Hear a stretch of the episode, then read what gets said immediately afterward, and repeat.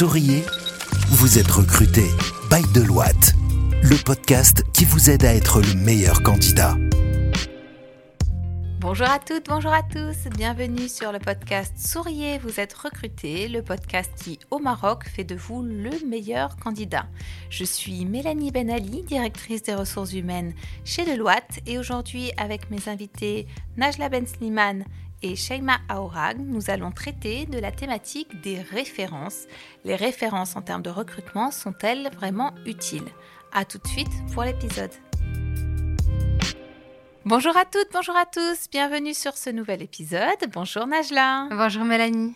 Bonjour Sheima. Bonjour Mélanie. Alors aujourd'hui, nous allons traiter d'une thématique ensemble qui est autour des références. Dans le cadre d'un process de recrutement, vous pouvez être amené à donner des références chez vos précédents employeurs. Le recruteur peut vous les demander ou vous pouvez les afficher de manière proactive et nous allons regarder ensemble comment préparer une référence, comment la donner et est-ce que c'est utile dans un process de recrutement. Alors pour commencer Najla, est-ce que tu peux nous donner la définition d'une référence? Alors, qu'est-ce qu'une référence? Une référence est une liste de contacts avec lesquels vous avez travaillé dans vos expériences professionnelles précédentes. Il peut s'agir euh, d'un ancien tuteur, d'un manager avec lequel vous avez travaillé, d'un maître de stage ou toute autre personne ayant travaillé de près avec vous. Cette liste de contacts est généralement mise à disposition du recruteur ou peut même figurer sur un CV comme tu viens de le dire. Parfois, si ce n'est pas sur votre CV, le recruteur peut vous le demander en fin d'entretien. Il ne faut pas prendre cela comme étant un manque de confiance, mais plutôt euh, se dire que le recruteur est peut-être prudent et qu'il va avoir plus d'informations sur votre parcours. Selon une étude récente, 87% des cabinets de chasse euh, demandent des prises de référence et c'est la demande de leur client final, c'est-à-dire les entreprises telles que la nôtre ou autres. 45% des contrôles sont plutôt réalisés auprès des anciens N plus 1. Et finalement, assez peu, 10% sont réalisés auprès des RH. Nous, on en reçoit pas mal. On reçoit plusieurs euh, appels de cabinets de chasse euh, ou de, que ce soit à, l'international, mais aussi sur le hum, territoire marocain, qui nous posent des questions sur le candidat euh, ou les candidats qui sont en process avec eux. Cependant, il y a quand même une certaine déontologie à respecter dans le cadre de la prise de référence. Est-ce que Sheima, tu peux nous dire, en qualité de, de recruteur, de manager, si on est amené à faire euh, une prise de référence, quelles sont les règles à respecter? Oui, bien évidemment, il y a un cadre euh, ou plutôt des étapes à, suivre pour faire une prise de référence en bonne et, due forme. Euh, premièrement, c'est avoir l'accord du candidat qui va nous fournir lui-même les coordonnées de la personne auprès de laquelle on va faire la prise de référence. Euh, donc le candidat, il est bien informé, il sait très bien qu'on fera une prise de référence sur euh, son expérience. Après, une fois la personne, elle est contactée pour témoigner sur un collaborateur ou, un candidat.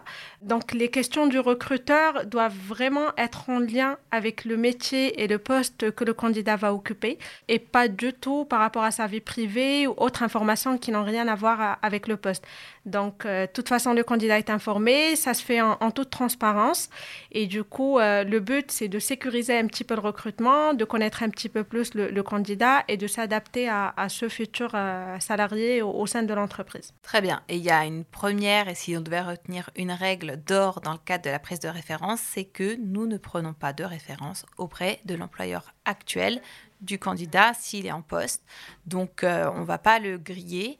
On ne va pas appeler son chef pour dire qu'on est en process avec lui, qui va bientôt démissionner.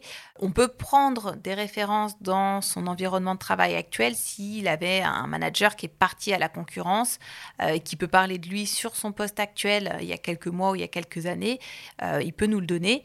Mais par contre, on ne grillera jamais les candidats pour appeler l'employeur actuel et faire savoir qu'il est en process pour partir ailleurs comme on demande les références au candidat, c'est aussi un exercice qu'il peut préparer en amont. C'est-à-dire qu'il ne prend pas juste son téléphone en regardant les contacts et donner les numéros de téléphone de ses anciens chefs.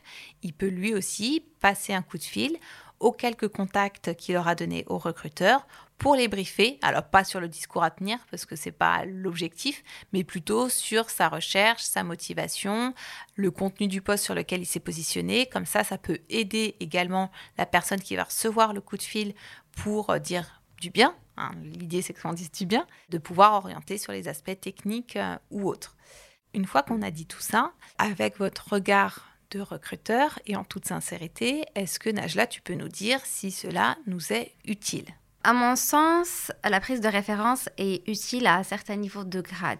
Il n'est pas très intéressant de faire une prise de référence pour un junior ou pour un sorti d'école, mais plutôt à partir de deux ans d'expérience ou plus.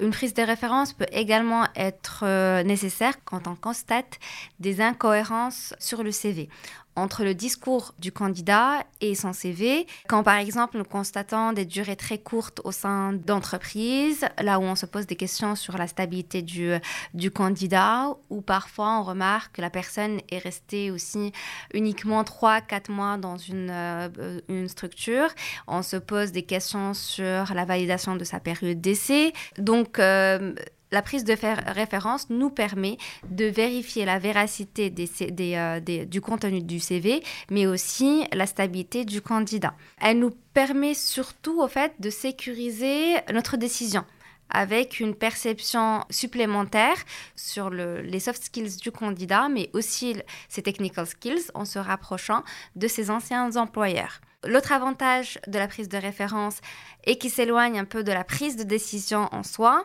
c'est euh, de mieux adapter l'onboarding et l'intégration euh, du, du, candidat à son nouvel environnement. Donc, en échangeant avec ses anciens employeurs, nous pouvons apprendre plus sur les candidats, sur leurs forces, leurs axes d'amélioration et éventuellement adapter notre plan de formation ou lui proposer des formations qui sont adaptées à son besoin et qui pourraient l'accompagner davantage sur sa prise de fonction. Très bien. On peut ajouter un petit mot aussi, et, c'est ce qu'on fait nous au, quotidien, et je pense que c'est ce qu'on fait de manière plus fréquente, c'est que on va souvent recruter auprès des mêmes structures. Sur les 12 derniers mois au sein de l'équipe RH euh, au Maroc, on a fait plus de 600 recrutements, donc finalement, on connaît beaucoup de monde. Et ce qu'on va faire de manière quasi systématique quand on a un candidat qui est dans une structure à l'externe, qui est dans notre cible et avec lequel on veut avancer, on va réfléchir à qui j'ai recruté dernièrement, qui travaillait dans cette boîte et qui va pouvoir me dire un mot. Alors pas nécessairement sur le quotidien parce qu'on fait rarement des team lifts où on va recruter toute l'équipe d'un coup, euh, mais peut-être dans le département d'à côté qui va pouvoir nous rassurer sur le fait oui c'est quelqu'un de sérieux, euh, il est impliqué, etc. Donc c'est c'est pas un contrôle de référence en bonne et due forme, tout formalisé, mais effectivement hein, nous on va rapidement faire le lien avec qui vient de cette structure-là, mettre un petit mot sur Teams ou sur Skype, est-ce que tu le connais, qu'est-ce que tu peux m'en dire, merci, et ça reste en interne. Donc c'est pour ça qu'il faut soigner votre relation avec votre employeur, même si vous avez l'intention de le quitter. L'offboarding, c'est aussi quelque chose d'important et c'est important de rester en bon terme avec l'ensemble des structures auprès desquelles vous êtes passé, parce qu'à un moment ou un autre, de votre parcours candidat ou de votre carrière, il y a des gens que vous allez pouvoir recroiser et auprès desquels, même si vous ne les avez pas donnés en référence, on peut quand même obtenir des informations. Mesdames, on a vu que c'était plutôt positif hein, pour le recruteur, la prise de référence. Est-ce que vous avez des anecdotes ou est-ce qu'il peut y avoir certaines situations où finalement euh, ça peut tourner en la défaveur du candidat, euh, voire du recruteur?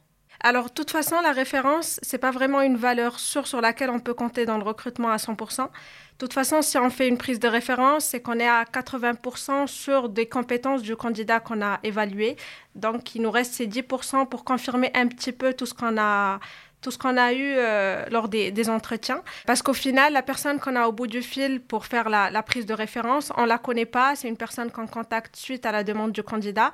Et du coup, des fois, on ne peut pas savoir si la personne, elle a objectivement évalué euh, le candidat et donné une prise de référence qui est quand même fiable à, 100%.